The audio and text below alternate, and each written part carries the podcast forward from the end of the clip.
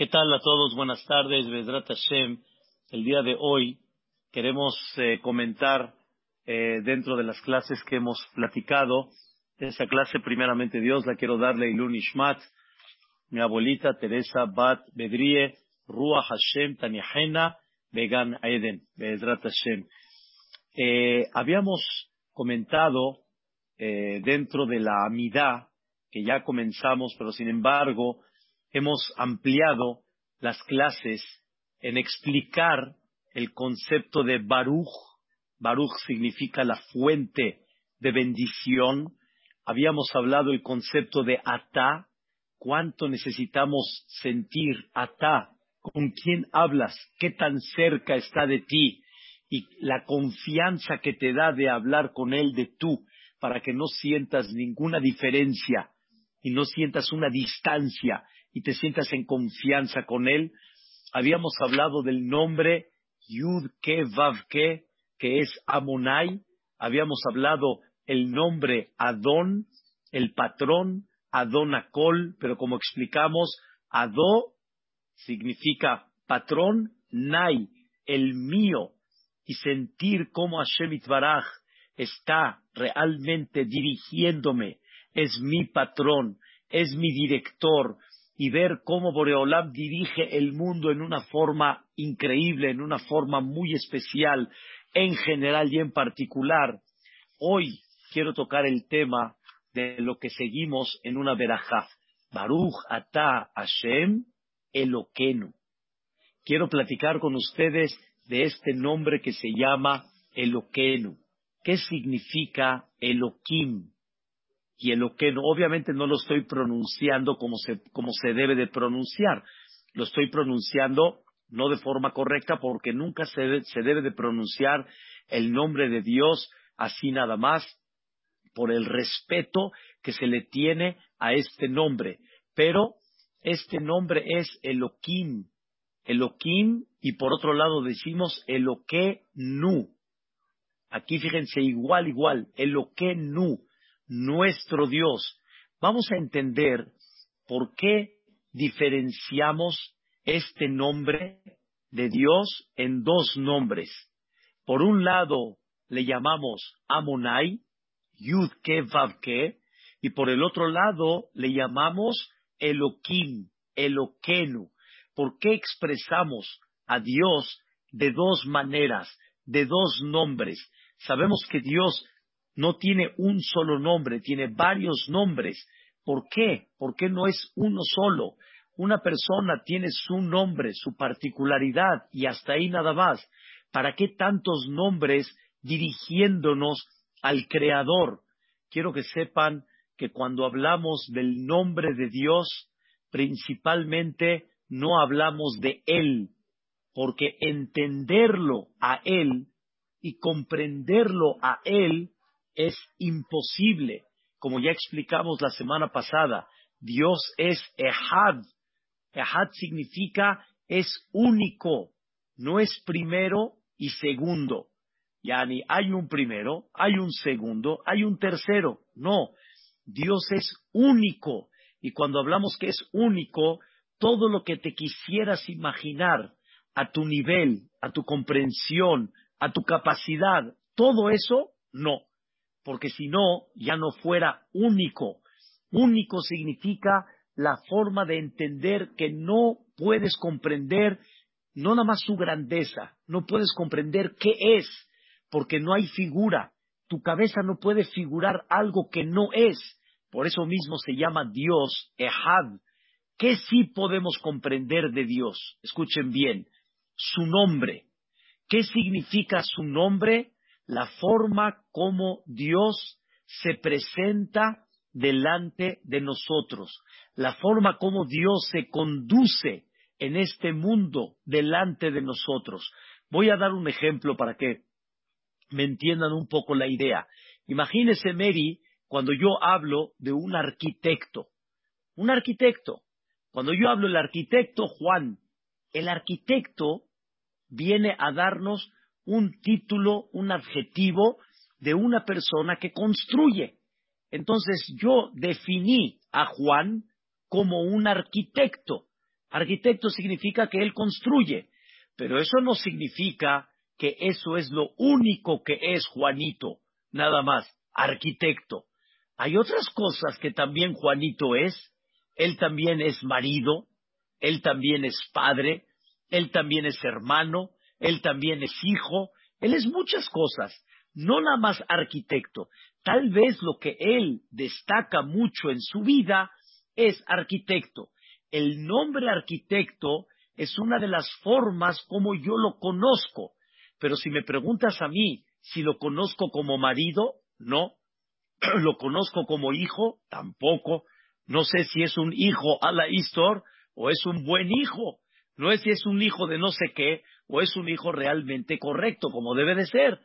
Sí, Raquel, es verdad. Cuando yo no conozco algo, quién es, entonces yo nada más lo defino como yo lo conozco.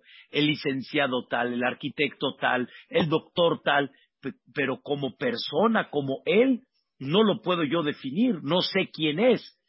Exactamente de la misma forma, a Dios lo definimos por sus nombres, mas no lo definimos por Él. Por Él nadie lo puede entender. Y quieres imaginarte tal vez, no sé, una figura, quieres imaginarte una imagen que... No, a Dios no hay forma cómo imaginarlo y cómo describirlo, pero sí lo puedes definir bajo su conducta, bajo cómo Él se presenta. Por ejemplo, Dios es el misericordioso.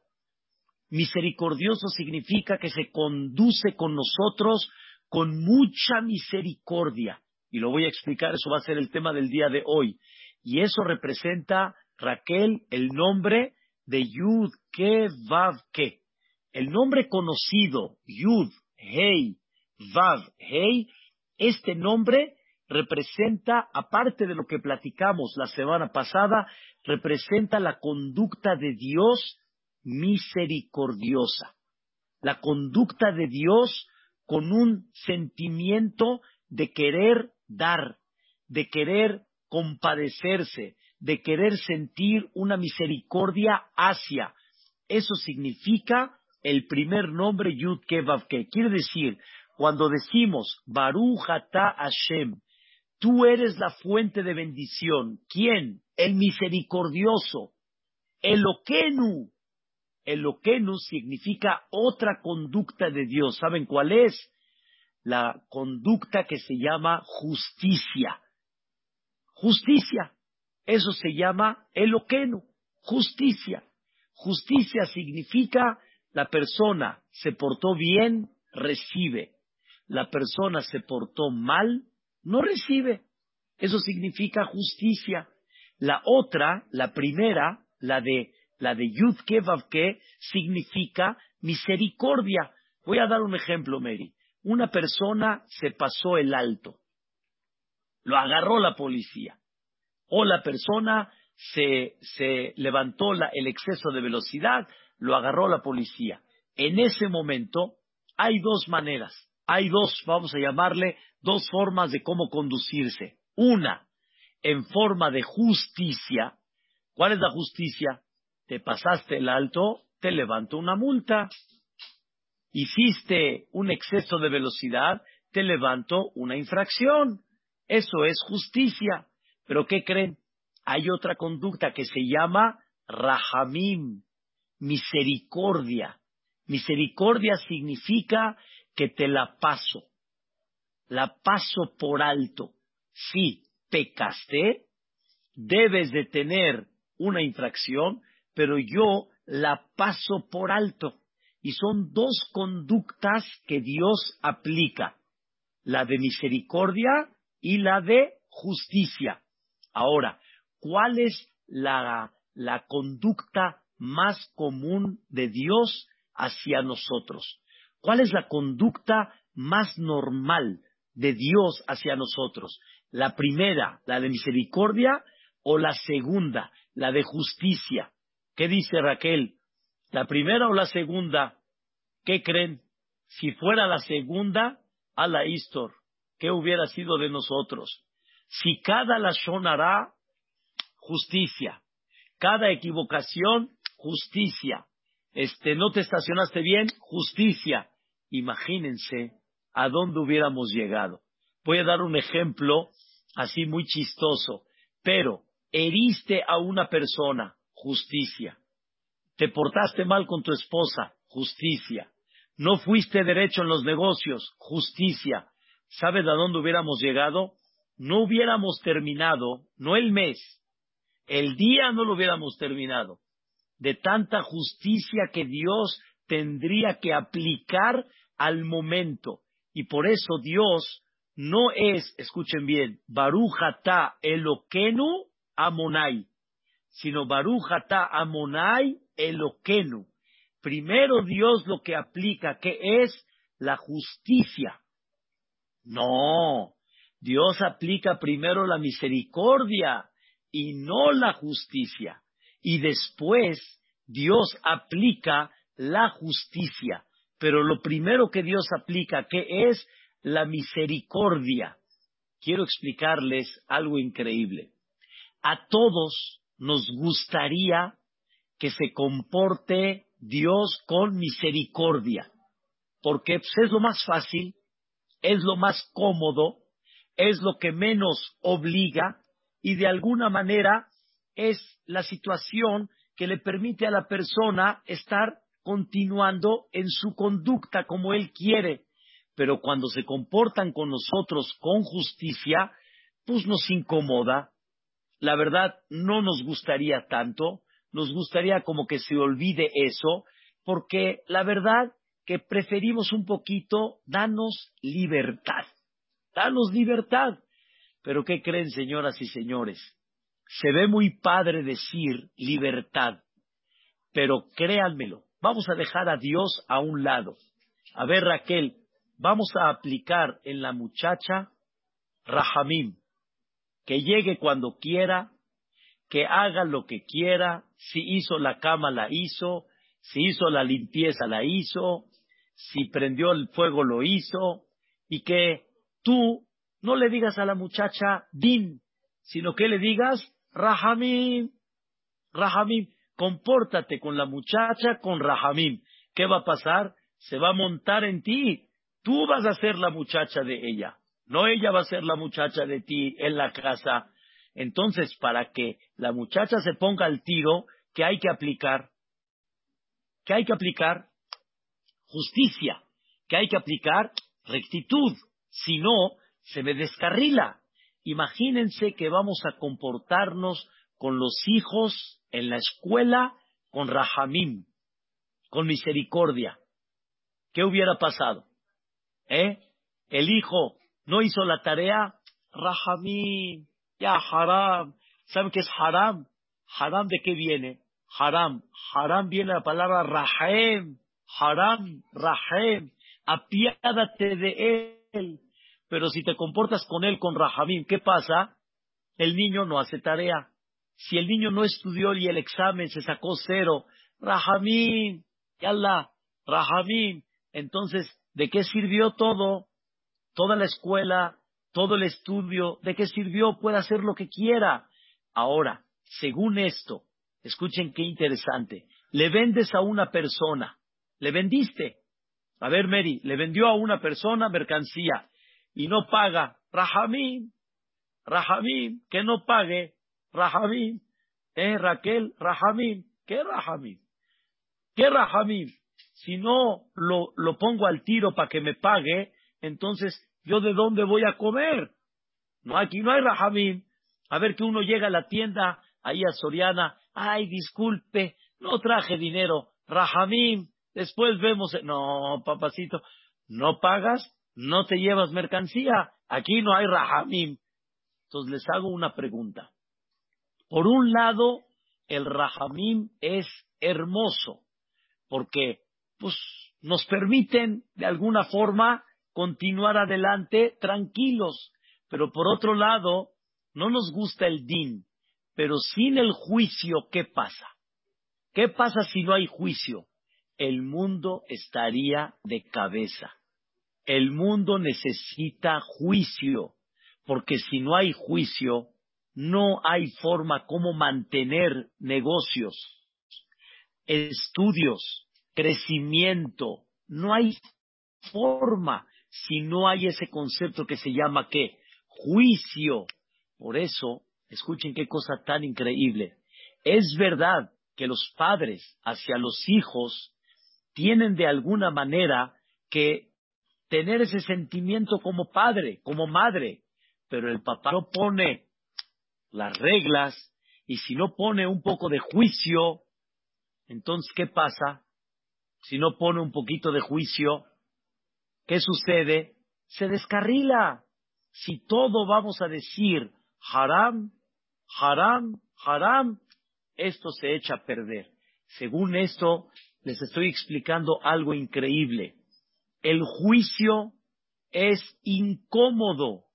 El juicio no nos gusta mucho y de alguna manera hubiéramos querido mejor que sea más rahamim, pero sin el juicio no te enderezas, no te pones en orden. ¡Oh! ¡Oh! Las calles, cuando están con parquímetro, me da pena, pero ¡oh!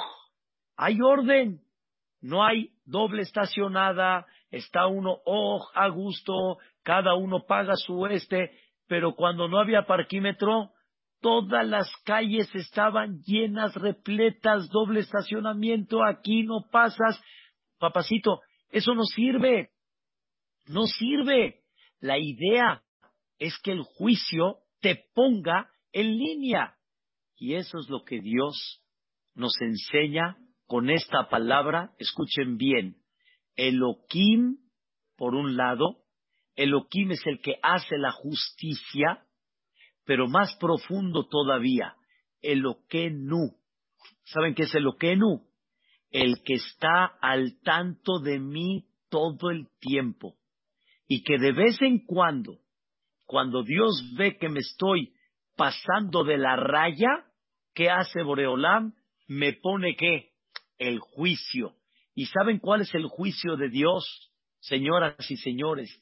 El juicio de Dios no es Barminan, Barminan, todo el juicio, sino es nada más un pequeñito detalle que te mueve el tapete y con eso qué? Ahora sí te mueves. Ahora sí dices, ay Dios mío, recapacitas y otra vez empiezas a enderezarte un poquito. Esto se llama Elohim y esto se llama Eloquenu. Dios está al tanto de ti y de vez en cuando Dios te manda mensajitos para que te pongas en línea. Es verdad que Dios no puede aplicar el Elohim todo el tiempo, el juicio. ¿Saben por qué?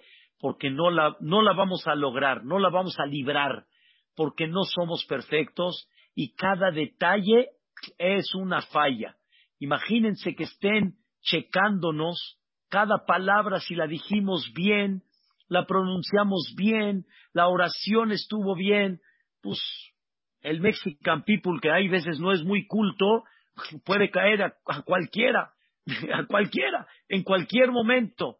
O sea, no, pero si poco a poco nos tienen paciencia y nos dicen una que otra y nos dicen esto, eso nos va a permitir poder corregir.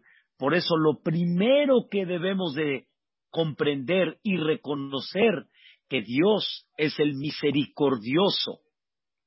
Pero por otro lado, debemos de reconocer que Dios también aplica la justicia. Y esto quiero decirles, señoras, señores, quiero decirles algo muy fuerte, pero muy increíble.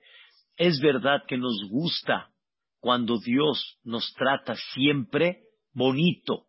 Todo es bonito, el negocio está increíble, la parnasá, la salud, la familia, todo esto es increíble.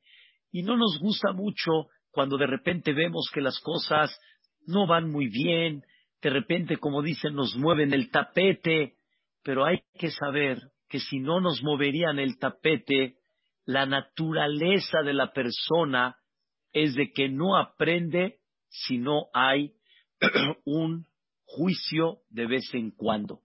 Porque la naturaleza de la persona es que necesita de vez en cuando un momento para que se ponga en recapacitación, se ponga en línea y entienda lo que tiene que hacer. Señoras, señores, teníamos hace un año y pico para atrás, teníamos cada vez más fiestas enormes, teníamos ya un sinfín de a ver cómo se decora y a ver quién hace el mejor video en los bar mitzvot, en los bat, y cada vez a ver qué hacemos, cosas nuevas, demás, y estábamos perdiendo de alguna manera la brújula. ¿Qué hizo Dios? ¿Qué hizo Dios en un momento? Cerró y apagó el switch. Apagó el switch. Lo apagó. Raquel, apagó el switch. Mary, ya, no hay bodas, ahorita no hay bodas. No hay bodas, no hay fiestas, no hay reuniones, no hay, no hay, no hay. ¿Para qué? Para que cuando te permitan hacer una reunión de 100 personas, que digas, wow, wow, qué increíble, wow, qué cosa tan bella. La persona empieza a apreciar lo que antes decía 100 personas, no es nada. 200 no es nada. ¿Cómo? Decorar el, este así nada más sencillo no es nada. Ahora, la gente, como dice, Baruch Hashem, Baruch Hashem. La persona dice, Odul Hashem Kitov. Dios tuvo que apagar de repente el switch. ¿Para qué? ¿Para qué tuvo que apagar el switch? Para que aprecies. Nos puso un juicio, nos puso un tema, escuchen bien, de salud, nos puso un tema de parnasá, nos puso un tema de convivencia. ¿Para qué? Para que recapacites, para que empieces a valorar lo que realmente es. Y Dios dice, yo no quiero más que una sola cosa. No te aplico toda la justicia.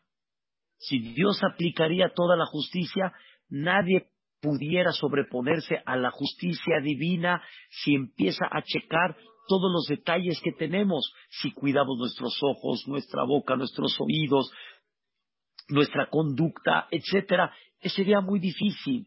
Pero Dios aplicó un poquito de esa justicia para que la persona abra los ojos y no lo vuelva a hacer. Es como aquella persona que ya por algún motivo no pagó la luz, se pasó. Viene la compañía de luz, ¿qué creen que hizo? La apagó el switch. ¿Qué hacemos todos en ese momento cuando Dios apagó el switch? Cuando la compañía de luz apagó el switch. Corren todos a pagar, corren todos a pagar. Y la verdad, la verdad, ¿se nos olvida para la otra? No, porque ¿saben quién nos va a recordar? la señora por el refrigerador, por el conge, por todo lo que tienen allá adentro. Por no, no, no, no, no, no, no, ya mejor nos ponemos todos bien. ¿Cómo es posible que no apaga? Así es, así es. Pero Dios, exactamente lo mismo. De, repente, de vez en cuando, nos pone en una situación para que la persona que haga se mueva, para que la persona recapacite, y eso significa justamente la justicia. La justicia es una manera y una forma, escuchen bien, de mejorar. Es una manera de superar. Es una manera de tener cada vez una conducta mucho mejor. Siempre utilizo este ejemplo como un ejemplo de la conducta de Dios hacia nosotros. Ustedes saben que los deportes cualquier tipo de deporte, la justicia obliga a la persona a no cometer errores, a no cometer errores. La justicia obliga a la persona a entrenar y si no entrena, se me cae. La justicia obliga a superar de la clase C a la clase B, de la clase B a la clase A. pero ¿por qué te, comportas conmigo tan duro y quieres que yo esté entrenando todo el tiempo, todo el tiempo, todo el tiempo? ¿Por qué? Porque si no, no vas a lograr el campeonato mundial, no vas a lograr enfrentar a los quienes están arriba. Y escuchen bien una palabra que siempre me decía el hajam en la yeshiva y en español aquí también en México, no hay que ser mediocres, hay que mejorar. Desgraciadamente la persona se puede quedar como mediocre y si yo no te pongo, escuchen bien, el seis, si no te pongo el siete, no vas a mejorar. Y si te vas a dar abasto con eso, no vas a mejorar. Y Dios tiene que aplicar en muchas ocasiones el juicio para que la persona mejore, para que la persona supere, porque si no la persona no va a superar. Y es muy importante que la persona aprenda en la vida, escuchen bien qué importante, a superación. Y la superación nada más se lleva a cabo con un solo concepto generalmente, con el juicio. Con el juicio significa con lo rígido, con la exigencia. ¿Saben qué significa juicio? Exigencia. Exigencia a ser perfecto. Exigencia a ser cada vez mejor. ¿Conocen ustedes? Hay, un, hay un eh, programa que me enseñaron este, una vez que se llama Master Chef, un, un programa ahí en España de cocina, de cocina, y me enseñaron cómo los jueces hay veces son muy duros, pero no hay veces, son muy duros. Y no pasan y todos están así, todos están así temblando que el juez a ver qué va a decir. Y sus contestaciones son muy frías. La verdad, vi que te esmeraste, pero ¿cómo te salió un pastel así? ¿Cómo hiciste un pescado así? Y cómo te quisiste apresurar, mira lo que te salió.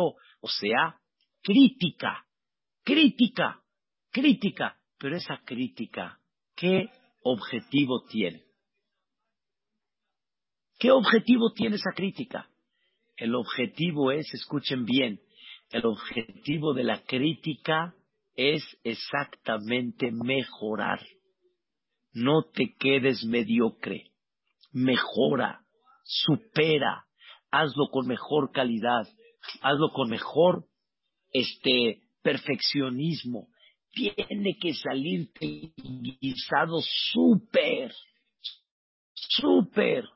Escuchen, señoras, una cosa increíble. En la casa hay veces, para que la señora no se sienta, hay que decir qué rico es, qué rico estuvo. Pero hay veces, hay que decirle, se puede mejorar. Hay veces se puede decir, hay que hacerlo un poquito mejor. Y nada más hay que tener dulzura para decirlo, para no hacer sentir mal. Pero imagínense ustedes, señoras amas de casa, que nadie les diga nada y sobre todo digan rico, rico, rico, rico. Pues entonces, ¿cuándo van a mejorar? ¿Cuándo van a hacer el arroz más finito, los chilaquiles con más sabor? No así todos opiados y ahogados y divorciados y casados, así bonito, bien, que estén sabrosísimos en su toque, con un toque así de cebollita y de, de, de, cilantro por encima.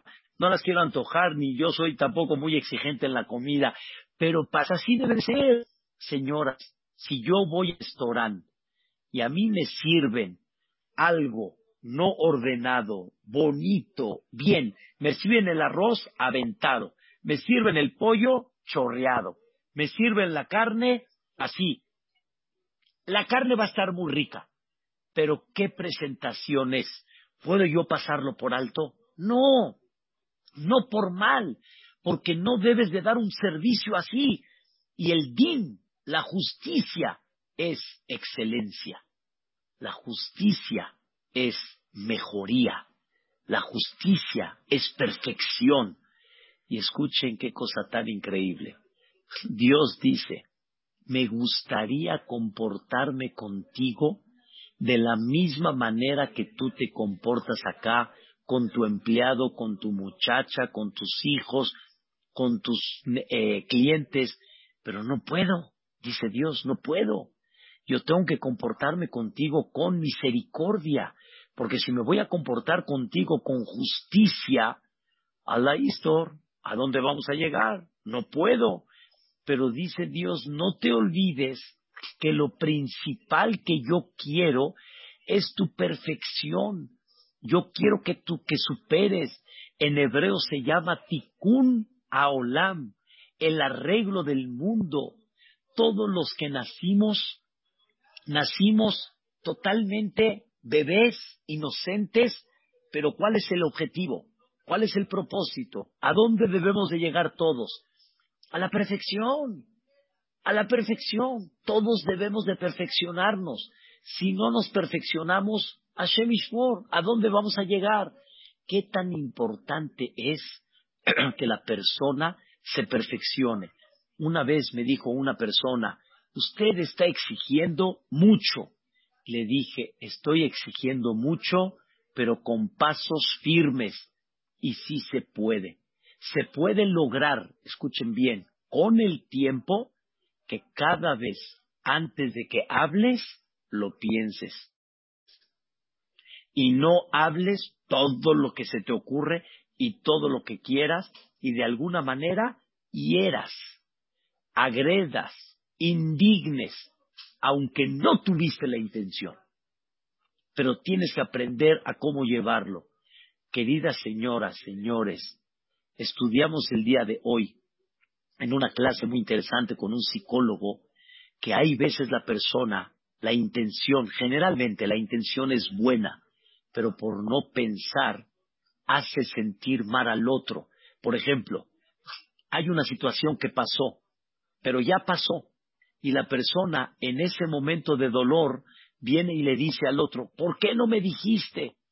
Escuchen bien, ya no te dijo, ahorita no lo hagas sentir mal, ya pasó. No digas por qué no me dijiste en ese momento. Mi vida, haz de cuenta como que le estás dando a entender, te equivocaste porque no me dijiste, el error que cometiste porque no me dijiste, papacito, ya pasó. Ahorita no es momento de hacerlo sentir mal. Ahorita es momento de apoyarlo en ese dolor. Es momento de darle un poquito de cariño. Y después, en un momento ya tranquilo, ya le podrás decir ciertas palabras. Tienes que aprender a pensar. Sí, nos han dicho, queridas señoras y señores, nos han dicho muchas veces, jajamín, hay veces quiere uno ayudar, pero ustedes con una palabra sin querer pueden, como decimos acá, regarla. Pero no fue la intención. Aquí no estamos hablando de intenciones, aquí estamos hablando de perfecciones, no de intenciones. Estamos hablando de cómo perfeccionar, estamos hablando de cómo subir cada vez el nivel de conducta, el nivel espiritual. Y para eso que se necesita, escuchen bien, din, juicio, porque cuando hay juicio, entonces hay perfección. Pero si no hay juicio, no hay perfección. Por eso Dios, escuchen qué increíble, cuando Dios creó el mundo, observen la perashá de Bereshit, los seis días de la creación. Les pido de favor, observen los primeros versículos en los seis días de la creación. ¿Saben todo el tiempo qué nombre se utilizó en los seis días de la creación? Elohim. Bereshit bara Elohim. Bayomer Elohim Yehi Or. Bayomer Elohim Tache Haares. Bayomer Elohim eh, eh, eh, Rakia. Todo el tiempo Elohim, Elohim, Elohim. ¿Por qué? ¿Por qué no se utilizó el nombre Yud Ke Para enseñarte que Dios originalmente quiere un mundo cada vez con más perfección con más elevación. Pero obviamente Dios entiende que no lo puede exigir a la persona de la noche a la mañana, pero Dios quiere que cada vez la persona perfeccione.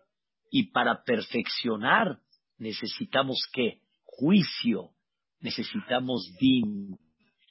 Ese es el concepto de, escuchen bien, Elohim, nuestro, aquel que está al pendiente de nosotros y aquel que de vez en cuando nos mueve el tapete para que recapacitemos, nos mueve el tapete para que reaccionemos.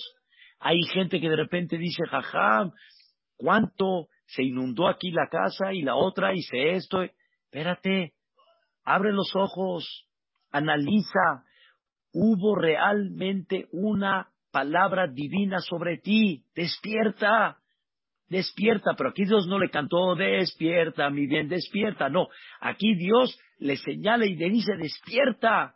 Pero ¿saben qué significa la palabra despierta? Dijimos en la clase de hoy, muévete, muévete, muévete. Una vez Raquel, una señora se paró en doble fila y estaba platicando con su amiga en doble fila y los coches atrás, tin, tin, tin, tin, tin, tin, tin. Se baja la señora, escuchen bien, y les dice, ya escuché, ya escuché. Y le dicen a la señora, no queríamos que nos escuches, queríamos que te muevas. A mí qué me importa que me escuches, que escuchaste. No te mueves, muévete, muévete. Dios cuando te manda un juicio es porque te está hablando para que perfecciones, para que recapacites, para que te muevas, pero no te está mandando el juicio para que, para que así nada más digas qué está pasando o ya escuché. No. Y ese es el concepto eloqueno. Cada vez que digamos una braja, Barujata Hashem Eloquenu, en ese nombre recordemos que Dios busca de nosotros perfección, Dios busca de nosotros cada vez más elevación y Dios quiere que movamos y nos movamos para perfeccionar y que sepamos que si no hay juicio, no hay perfección. Esa es la regla general que debemos de llevar a cabo. Que Bezrat Hashem, Oreolam, nos haga recapacitar en esto tan importante y tan esencial en la vida y Bezrat Hashem, vamos a seguir mañana con este nombre Eloquenu, pero con otro aspecto que Hashem quiero analizar con ustedes. Voy a decir ahorita Tefilat Minha.